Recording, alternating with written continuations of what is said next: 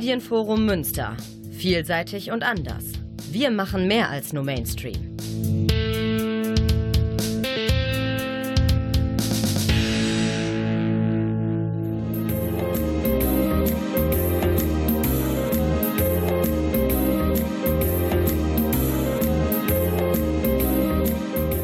Der Lesewurm.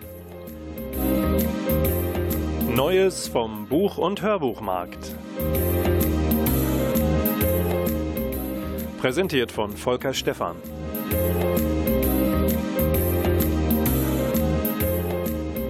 Und wie immer auch präsentiert, auch in diesem November, von Klaus Blödo in der Technik, dem Mu Gibst, gibst, Klaus, gibst du das Buch? Gib das Buch her, mit die Leute hören zu.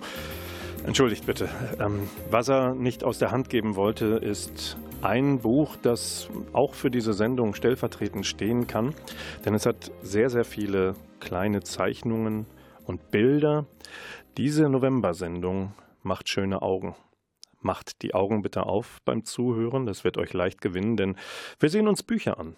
Bilderbücher, Graphic Novels, Bücher mit Illustrationen, mit Fotografien, und auch einen neuen Comic, dessen Held auf X endet. So viel Geheimnis muss bleiben, aber das, was der Klaus nicht aus der Hand geben wollte, stammt von Chris Ferry und Julia Kregenow. Vorne steht noch drauf Astrophysik für Babys. Ja, dass das jetzt nicht mit sonderlich viel Text auskommt, könnt ihr euch denken. Erster Satz ist, das ist ein Ball. Rund ist der, grün müsst ihr euch den vorstellen. Klaus hat es bis zu dieser Seite geschafft und bevor er weiterblättern und verstehen konnte, nämlich die nächste Seite, der Planet Erde ist geformt wie ein Ball.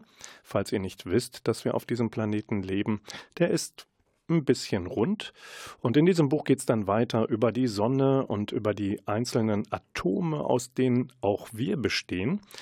Und ob das Ganze für Babys taucht oder nicht, sagt euch gleich das Licht.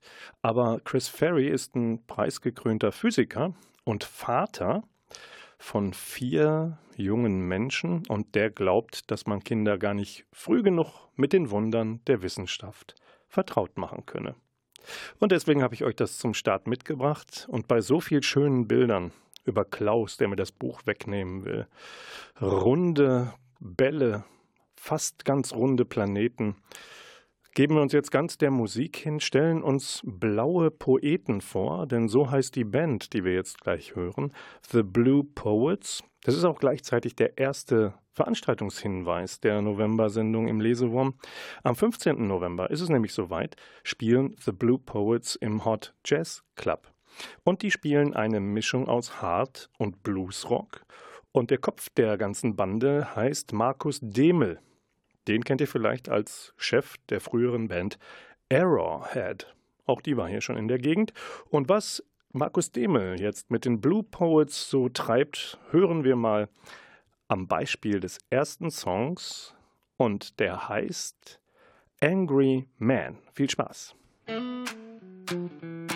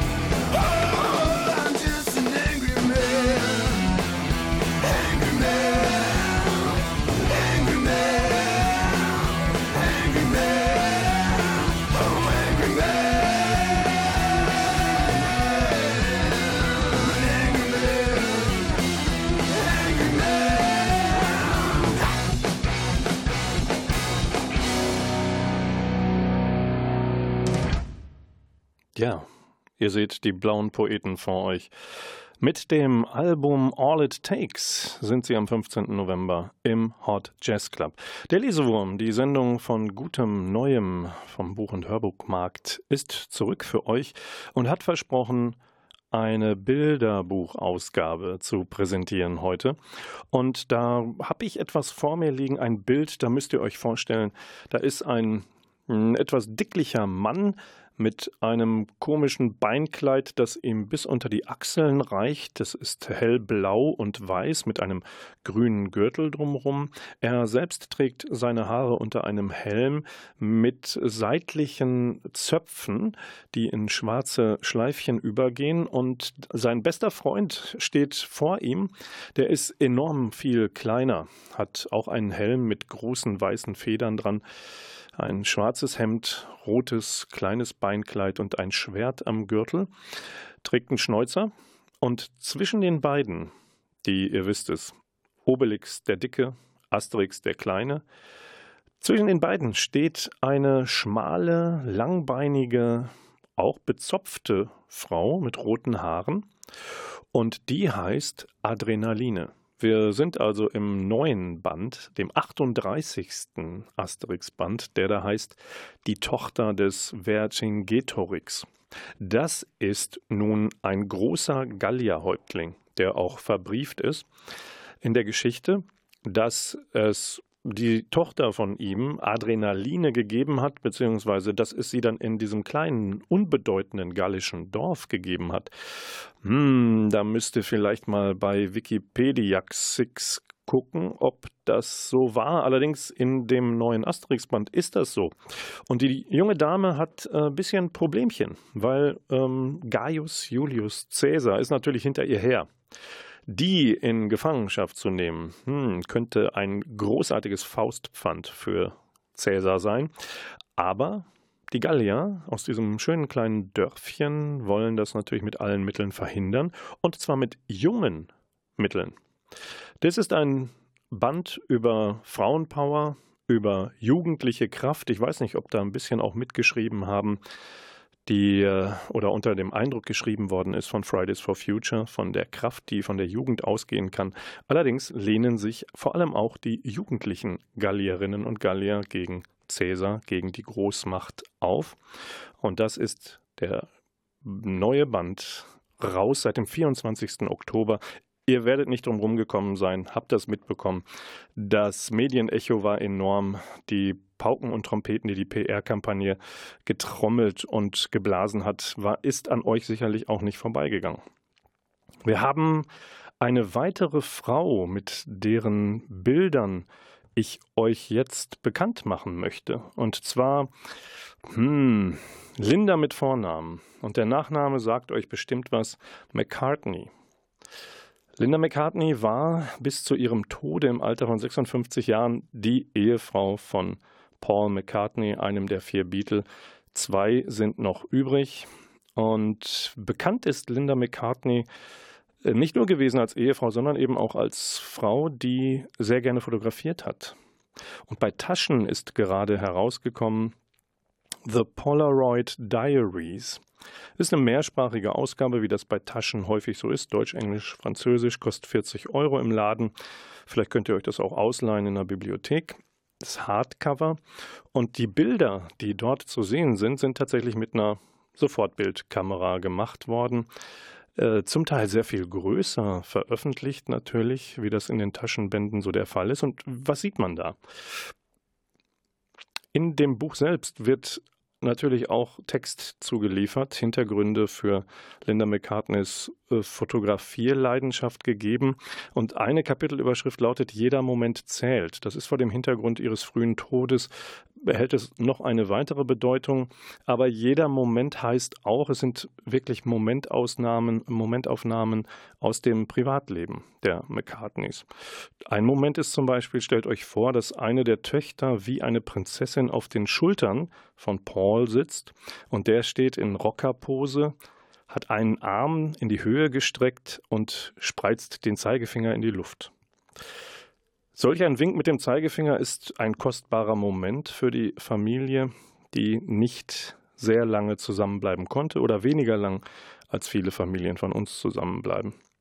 Ihr müsst jetzt nicht traurig gucken, ihr müsst nicht wie ein Pferd gucken, aber auch ein Pferd ist Teil dieser Polaroid Diaries, wie es über einen Sound guckt.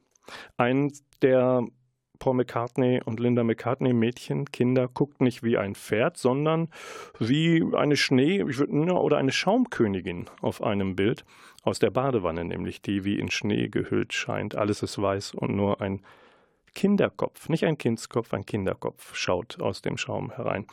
Das ist insgesamt sind das sehr intime Einblicke in Land und Leben dieser Familie, die tatsächlich auf dem Lande gelebt hat aber Paul McCartneys Musik hat natürlich die Welt erobert. Musik ist ein gutes Stichwort. Wir spielen mal wieder was ein.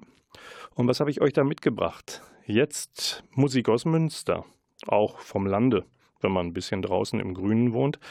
Home to Paris, eine unserer Lieblingsbands. Der Klaus lacht sich schon ein ab. Endlich darf er mal wieder was spielen. Vom Album Leistungskurs Singen und Klatschen kommt der Opener und der heißt just like the sun.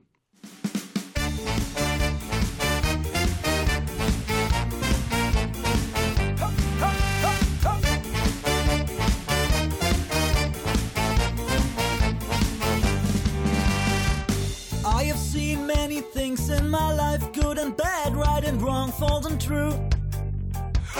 But the only right thing to live for are feelings between me and you. Every day, the moments of peace make us feel in a way to belong.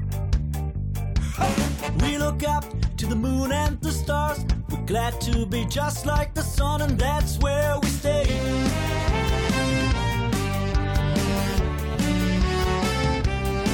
And belong. Cause we'll always be just like the. We're just like the sun, just like the sun you and I keep shining on. We're just like the sun, and just like the sun, you and I keep shining on.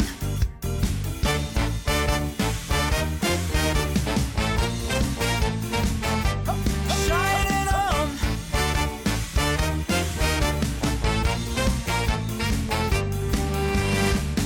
When you ask me some questions about life, I'm glad not to know the whole truth. For the reasons of life stay your time, like feelings between me and you. And every day, there are moments of peace make us feel in a way to belong. We look up to the moon and the stars. We're glad to be just like the sun, and that's where we stay.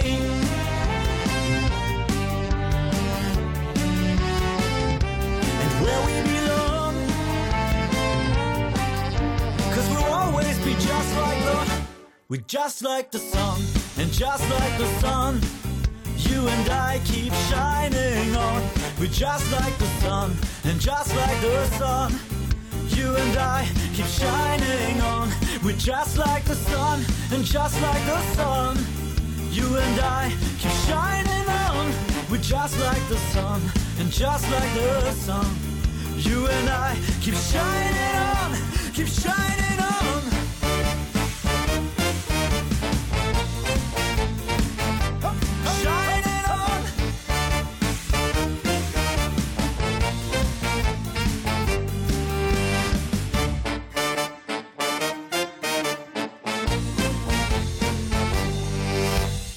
Musik aus Münster, Home to Paris, im Lesewurm der Ausgabe im November. Es wird im November noch eine zweite geben.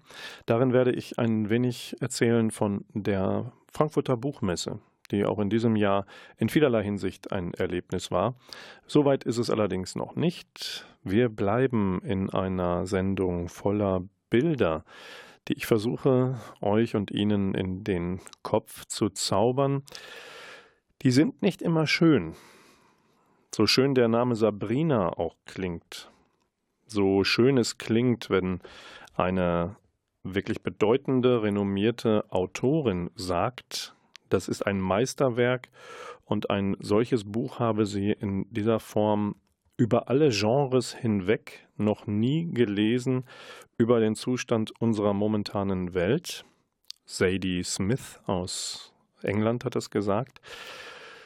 Sabrina klingt nur schön, aber Sabrina ist ein sehr, sehr wichtiges, eine Graphic Novel, die eine Frau zeigt im Profil, deren Haare in einem merkwürdigen braun, grau-braun gehalten sind und die eigentlich oft nur auf den ersten Seiten dieses, dieser Graphic Novel, also dieser in Bildern erzählten Geschichte vorkommt. Denn es geht um ihr Verschwinden.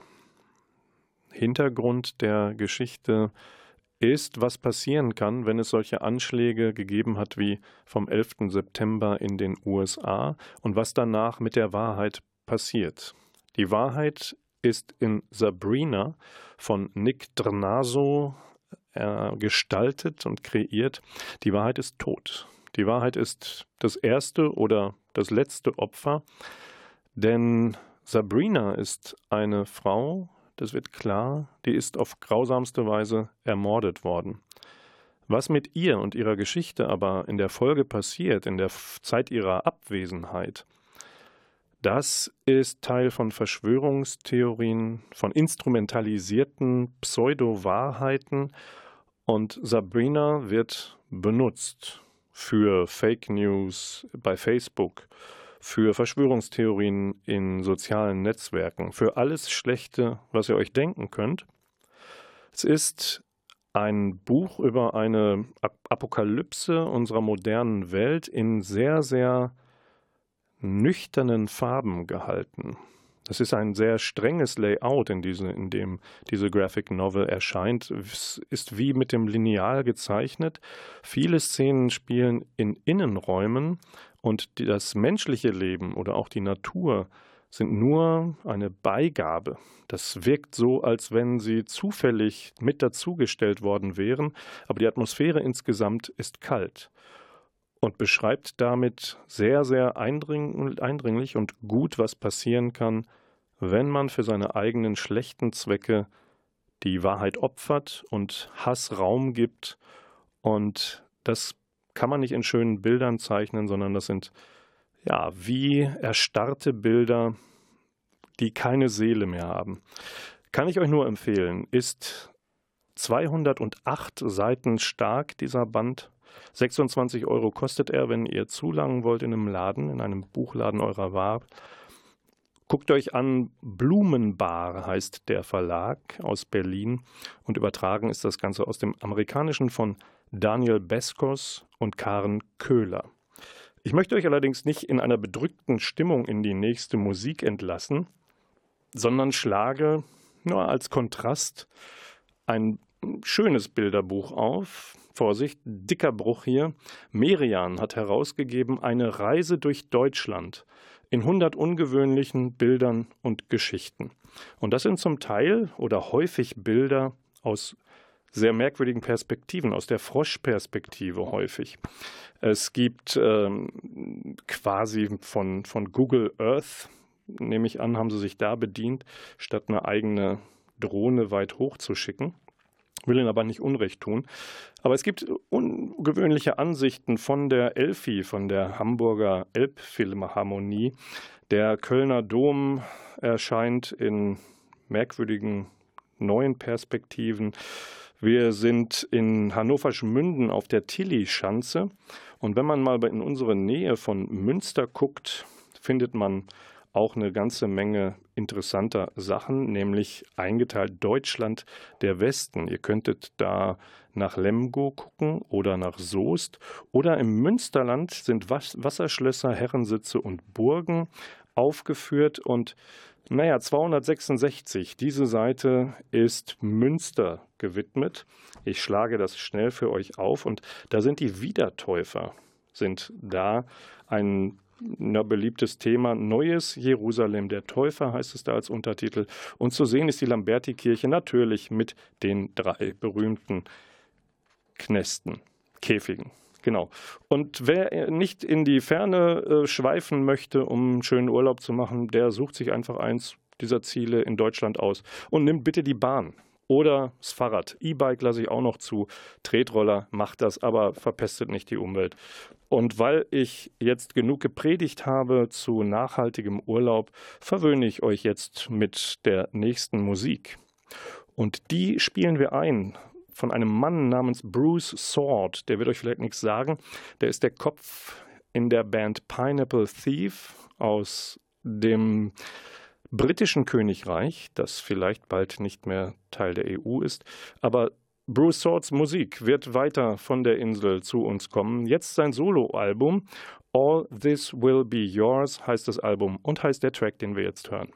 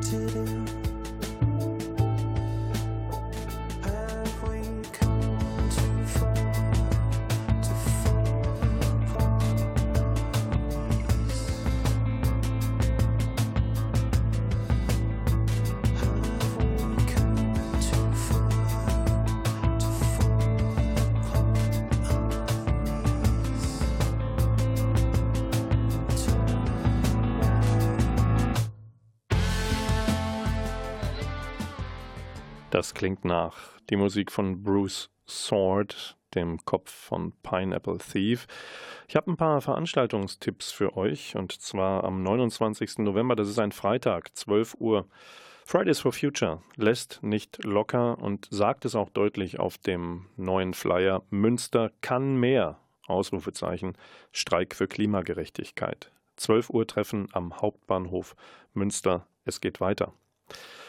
Wer möchte, kann der Buchpräsentation 111 Gründe, die Niederlande zu lieben, beiwohnen. Das Ganze passiert am Dienstag, den 26. November ab 19 Uhr im Haus der Niederlande am Alten Steinweg 6-7. Das ist direkt neben der Stadtbibliothek. Und ähm, da gibt es ja, eine ganze Menge guter Ideen, warum man sich in unseren Nachbarstaat, sozusagen in unserem Zwillingsbundesland oder wir sind die Zwillingsniederlande, wie ihr das möchtet, warum man sich in die Niederlande verlieben kann. Oliver Hübner ist der Autor dieses Buchs und der sagt, Niederlande, das ist ein bisschen mehr als pittoreske Städtchen und Tulpenfelder. Auch wässrige Tomaten und Fußball in Oranje, da kommt er nicht ganz drum rum. Aber es gibt eine ganze Menge Dinge, die ihr noch nicht von ihm wisst. Ja, das waren zwei kleine Veranstaltungstipp für die nächsten Wochen. Am 25. November, das ist noch ein Tipp. Das ist ein Montagabend, 20.04 Uhr. Wenn ihr zufällig das Radio andreht, Antenne Münster einschaltet, dann könntet ihr den Lesewurm extra hören. Frankfurter Buchmesse. Bilder soll diese Sendung zaubern, habe ich euch gesagt. Es gibt auch Bilder, die sind nicht ganz so schön. Ich habe hier ähm, Kreuze, ich habe Krücken, animierte. Wir bewegen uns im Bereich der Infografiken. Es gibt Helme zu sehen. Es gibt Flugzeuge, U-Boote. Es gibt Soldaten zu sehen. Und es gibt einen Strand. Und diesen Strand dürft ihr euch leider jetzt nicht in schönem Goldgelb vorstellen, kleine Muscheln, schöner Sand, sondern dieser Strand ist in einer Art Khaki-Braun gezeichnet, ein kleiner Abschnitt vor hellblauem Wasser und das Land dahinter ist beschriftet und da steht den Zweiten Weltkrieg verstehen. 1939 bis 1945 in Infografiken von Jean Lopez herausgegeben mit Hilfe von diversen Illustratoren und erschienen ist das Ganze bei DTV. Kostet 30 Euro, wenn ihr es euch zulegen möchtet. Und dieses Buch ja, kleidet den Krieg und seine Begleiterscheinungen in Infografiken. Und das sind zum Teil sehr sachliche, nüchterne Zahlen. Und tatsächlich geht es da natürlich auch um Mensch und Material, um Tote, die gezählt werden, aber eben auch um den großen Aufwand, der betrieben wurde und der betrieben werden musste, um die Menschen von dem zu befreien, ja, was Nazis, was Faschisten, was Ewiggestrige und was verblendete Fanatiker von hassgetriebenen Menschen, die in der Regel in der Mehrzahl einen deutschen Pass damals hatten, verbrochen haben, verschuldet haben die Verantwortung dafür. Und da das Ganze nicht so weit weg ist von uns, die wir in der heutigen Zeit leben und mit Rechtspopulisten uns auseinanderzusetzen haben mit rechten Tendenzen, mit extrem rechten Tendenzen, möchte ich euch mit den Infografiken nicht alleine lassen, sondern etwas zitieren aus dem Buch Völkische Landnahme. Alte Sippen, junge Siedler, rechte Ökos von Andrea Röpke und Andreas Speit geschrieben, herausgegeben vom Christoph Links Verlag aus Berlin. Und da steht ganz eindrücklich drin, wo die Wurzeln liegen in dem, was dann in möglicherweise Vernichtung und Zerstörung endet. Da heißt es, der deutsche Staat solle große deutsche Familien ermöglichen und bevorzugen, forderte die junge Alternative 2017 bei Facebook. Zitat, das ist die heile Welt, die wir uns wünschen. Zitat Ende. Im Sinne der neuen Rechten ist die Familie das vertrauteste Widerstandsnest. Es sollte jedem darum gehen, selbst eine zu gründen und Traditionen zu stiften, lautet der Aufruf des identitären Mario Müller in seinem Buch Kontrakultur 2017 im Antaios Verlag erschienen. Aus Sicht des sogenannten Freibundes stellen Familien, Zitat, stabil geordnete, harten und gemeinschaftsorientierten Gesetzen folgende kleine Lebenskreise dar. Von besonderer Bedeutung für, Zitat, gemütstiefe Empfindungen für Heimat, Volk und Vaterland, Zitat Ende, seien, Zitat, fest verortete oder sich verortende Familien- und Sippenverbände, die für ihre Nachkommen Orte heimatlicher Geborgenheit und geschichtlicher Identität bilden. Darauf könnten sich die Eigenschaften eines Volkes wie Selbstständigkeit, Festigkeit, Tapferkeit und Überlebensfähigkeit begründen heißt es in der Freibund-Zeitschrift Na klar, Ausgabe 3 2006. Fundamentalistisch orientierte Wortführer der Alternative für Deutschland werden noch deutlicher. Ganz im Stil völkischer Ideologie sagte der in Rumänien geborene Islamwissenschaftler Hans Thomas Tilschneider AfD-Landtagsabgeordneter in Sachsen-Anhalt beim Kiffhäuser-Treffen seiner Partei 2018, Zitat, es gibt ein deutsches Verständnis von Familie, eine deutsche Art, sich zu kleiden. Es gibt eine deutsche Art zu arbeiten, eine deutsche Art zu kochen, eine deutsche Art zu musizieren und diese Art unterscheidet sich von allen anderen Völkern. Das wollte ich euch nicht ersparen, es tut mir leid, äh, das tut weh in den Ohren, in meinen Ohren zumindest. Und es ist negativ besetzt natürlich. Diese politischen Aussagen oder die Ziele, die sich dahinter verbinden, die strömen auf uns ein und sie sind in der Regel negativ. Und was negative ähm, Beeinflussung, was merkwürdige Botschaften, auch Hasserfüllte mit uns machen, das ist nicht unbedingt gut für unseren Kopf sagt zumindest auch die deutsche Neurowissenschaftlerin und Autorin Maren Urner. Die ist insofern für uns Münsteraner interessant, weil sie auch Journalistin ist und der, ja, der Geflogenheit, schlechte Nachrichten in der Mehrzahl zu präsentieren oder um unsere Aufmerksamkeit mit Negativschlagzeilen zu buhlen, dem möchte sie etwas entgegensetzen. Das tut sie hier in Münster mit der alternativen sich als Alternative verstehenden Tageszeitung Perspective Daily, die online zu lesen und zu abonnieren ist. Und warum negative Schlagzeilen für uns so wenig gut sind. Das äh, sagte sie auf einem Treffen, auf einer Lesung aus ihrem aktuellen Buch Schluss mit dem täglichen Weltuntergang, wie wir uns gegen die digitale Vermüllung unserer Gehirne wehren, erschienen bei Drömer im Sommer im Kulturquartier. Und da hören wir jetzt mal rein weil das überlebenstechnisch sinnvoll ist. Kurz zurückgedacht an unsere Vor, Vor, Vor, Vor, ganz viele Vorfahren äh, in Steinzeitzeiten. Äh, da stand dann halt potenziell der Säbelzahntiger oder das Mama, wie ich immer so gern sage, vor der Höhle, äh, Tür, also der Höhle in dem Fall. Und äh, das konnte halt potenziell unser Leben kosten, wenn wir darauf nicht reagierten. Das heißt, unser Gehirn ist so programmiert, dass wir eher auf das Negative achten, und das ist dann heute das Busunglück oder der Vulkanausbruch oder was auch immer, ähm, als auf eine potenziell gute Nachricht, was damals sowas wie sicherer Schlafplatz oder sowas war. Weil das war vielleicht ganz nett als extra, hat aber nicht unser Leben jetzt bedroht. Das heißt, wir haben zusätzlich, und da setzt dann halt auch das kritische Denken an, sich dieser Tendenz im Denken bewusst zu werden, haben zusätzlich die Herausforderung, dass wir alle immer die ganze Zeit signalisiert bekommen, ah, Moment mal, potenzielle Gefahr, digitaler Säbelzahntiger, wie ich das gerne nenne. Problem ist jetzt, der Säbelzahntiger, ich weiß jetzt nicht, ich bin jetzt keine Historikerin, Anthropologin so, ich weiß nicht, wie oft die vor der Höhle standen, aber sicherlich nicht so oft wie jetzt im Sekunden- oder Minutentakt die digitalen, ne? Und das dann halt das, die neue Herausforderung mit der 24-Stunden-Verfügbarkeitssache. Weil das sorgt dann auf biologischer Ebene, dieser Überlebensmechanismus mit Gefahr reagieren, für Stress. Stress ist erstmal, Good News, eine gute Nachricht, weil da setzt dann bei uns im Körper diese sogenannte Fight-or-Flight-Antwort ein, also kämpfen oder flüchten. Wir entscheiden dann in Millisekunden Schnelle, sind wir dem gewachsen und kämpfen oder denken, wir sind dem gewachsen und kämpfen oder flüchten wir. Und das ist dann Teil dieser Stressreaktion. Alle möglichen Sachen im Körper passieren dann. Ne? Verdauungstechnisch bis hin zu Puls und so weiter. Wir fühlen keine, fühlen keine Schmerzen mehr. Jeder, der schon mal irgendwie eine offene Wunde hatte und noch rennen konnte, der weiß, was das krasse Reaktionen sein können.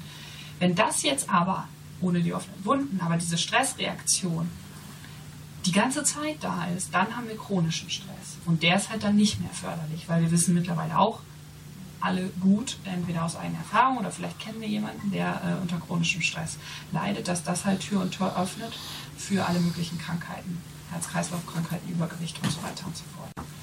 Das heißt, was wir im Prinzip machen mit dieser digitalen Dauerbeschallung aus negativen Nachrichten, ist chronischen Stress einzuleiten, weil unser Hirn darauf ausgelegt ist, erstmal das Negative äh, als gewichtiger und wichtiger darzustellen und zu nehmen. Die Chance, die wir haben, da rauszukommen, ist nicht nur Kapitel 4, sondern halt generell das kritische Denken. Das kritische Denken sei auch die Aufgabe der Journalisten, es zu fördern und wir Journalisten, ich bin auch einer davon, wir sollen nicht die negativen Meldungen und Berichte unterschlagen. Darum geht es nicht, sondern da müssen wir uns ja auch immer abgrenzen von dem, was da als Beschneidung der Meinungsfreiheit so postuliert wird, gerne von Faschisten, Neonazis und extremen Rechten wollen uns das weismachen. Nein, nein, Ziel müsse es sein, sich nicht auf das Negative allein zu fokussieren, sondern ein vollständigeres Bild der Realität zu liefern.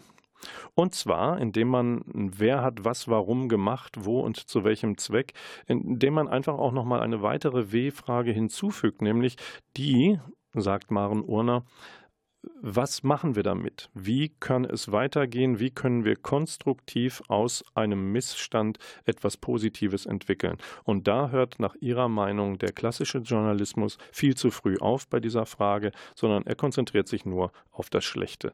Und anders möchte es eben Perspective Daily machen.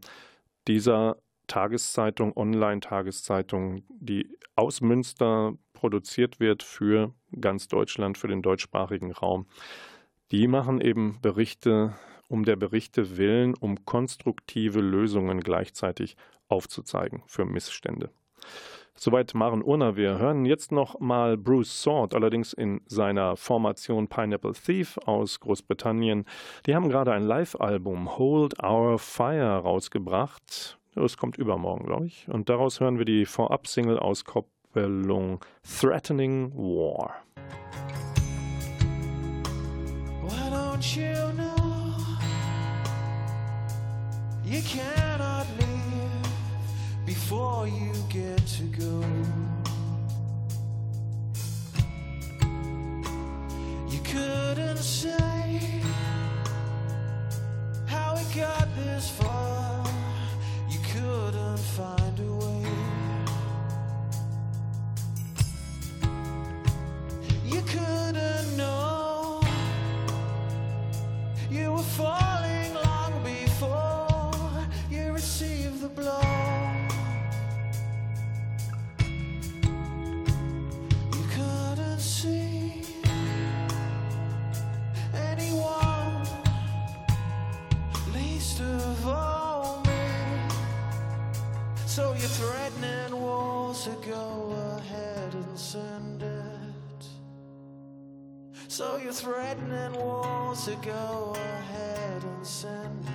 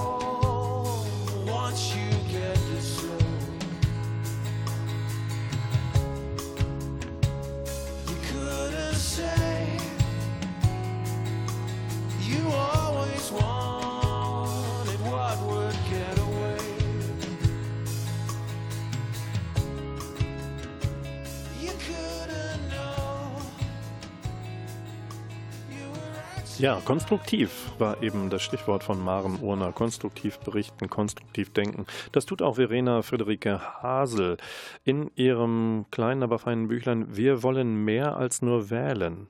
Untertitel Wie wir die Demokratie retten können, erschienen bei DTV.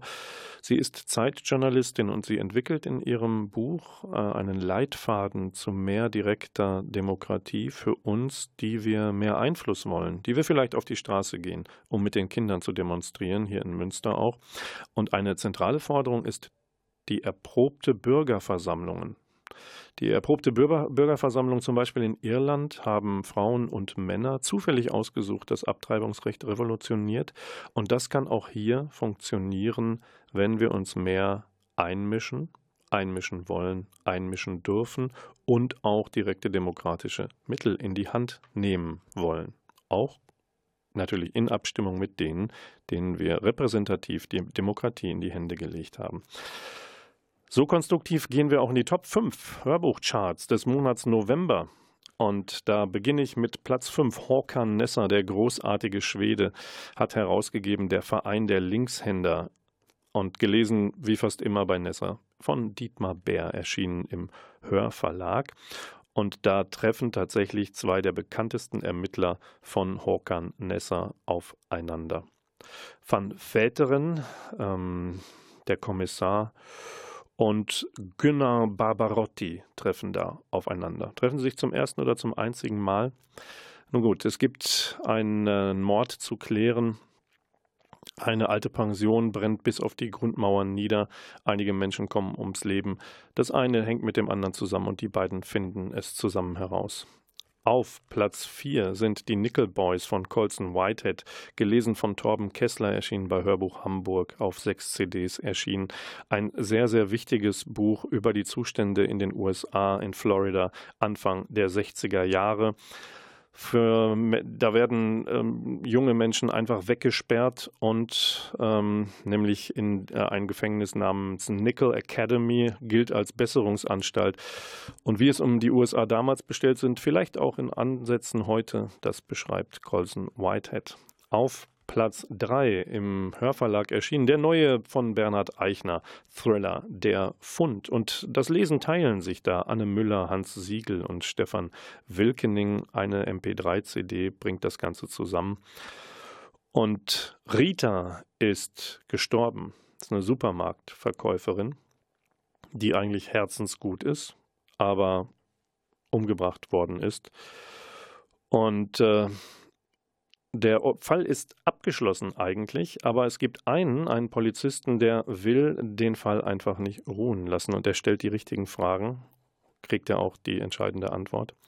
Auf Platz 2 im November ist Anja Baumheiers Roman Kastanienjahre, gelesen von Wolfgang Berger, erschienen bei Audioburg, Audiobuch Freiburg. Und da geht es zurück in die Zeit der DDR. Es wird die Geschichte eines Paares erzählt, Anfang der 60er Jahre. Dann geht es weiter. Es entsteht eine fatale Dreiecksbeziehung. Einer der drei verschwindet spurlos. Und irgendwann kommt die Frau aus dieser Dreiecksbeziehung, Elise, zurück in ihr Heimatdorf und wird noch einmal mit der Vergangenheit konfrontiert. Und dann lösen sich auch nicht sehr schöne Dinge auf. Platz 1, da hören wir jetzt einmal rein und anschließend sage ich euch, wer gewonnen hat. Hier ist das Hörbeispiel. Genannten Architekten. Er hasste, wie gesagt, diesen Ausdruck. Und insgesamt alle Baumeister und Bauleute heute sind nichts als die Zerstörer und Vernichter der Erdoberfläche. Mit jedem neuen Bauwerk, das sie bauen, begehen sie ein neues Verbrechen als Bauverbrechen gegen die Menschheit. Pathetisch hatte er einmal ausgerufen Jedes Bauwerk, das heute von den Baufachleuten gebaut wird, ist ein Verbrechen. Und alle diese Verbrechen können ungesehen begangen werden. Ja, diese Bauleute als Verbrecher werden geradezu dazu animiert und aufgefordert und vor allem von den Staaten und ihren Behörden aufgefordert, die Erdoberfläche mit ihrem perversen Geistesunrat zu bedecken, und zwar in einer Weise und mit einer Geschwindigkeit, mit ihrer Bauscheußlichkeit zu bedecken, dass in kurzer Zeit die ganze Erdoberfläche unter diesen Bauverbrechen erstickt sein wird. Dann, wenn die ganze Welt auf das fürchterlichste und geschmackloseste und verbrecherischeste verbaut ist, ist es zu spät. Dann ist die Erdoberfläche tot. Wir können uns nicht wehren gegen die Vernichtung unserer Erdoberfläche durch die Architekten, hatte er einmal ausgerufen. Tja, merkwürdige Bauprojekte. Kann es sich da um etwas handeln, was auch in Münster am Hansaring im Hafenbereich gerade geplant, gestoppt, weiter geplant, zu Ende gestoppt wird. Man weiß es nicht. Dass Thomas Bernhard von Münsteraner Bauprojekten gewusst hätte, mag ich, wage ich zu bezweifeln, weil er ist ja schon eine Weile von uns gegangen, vor der Jahrtausendwende gestorben.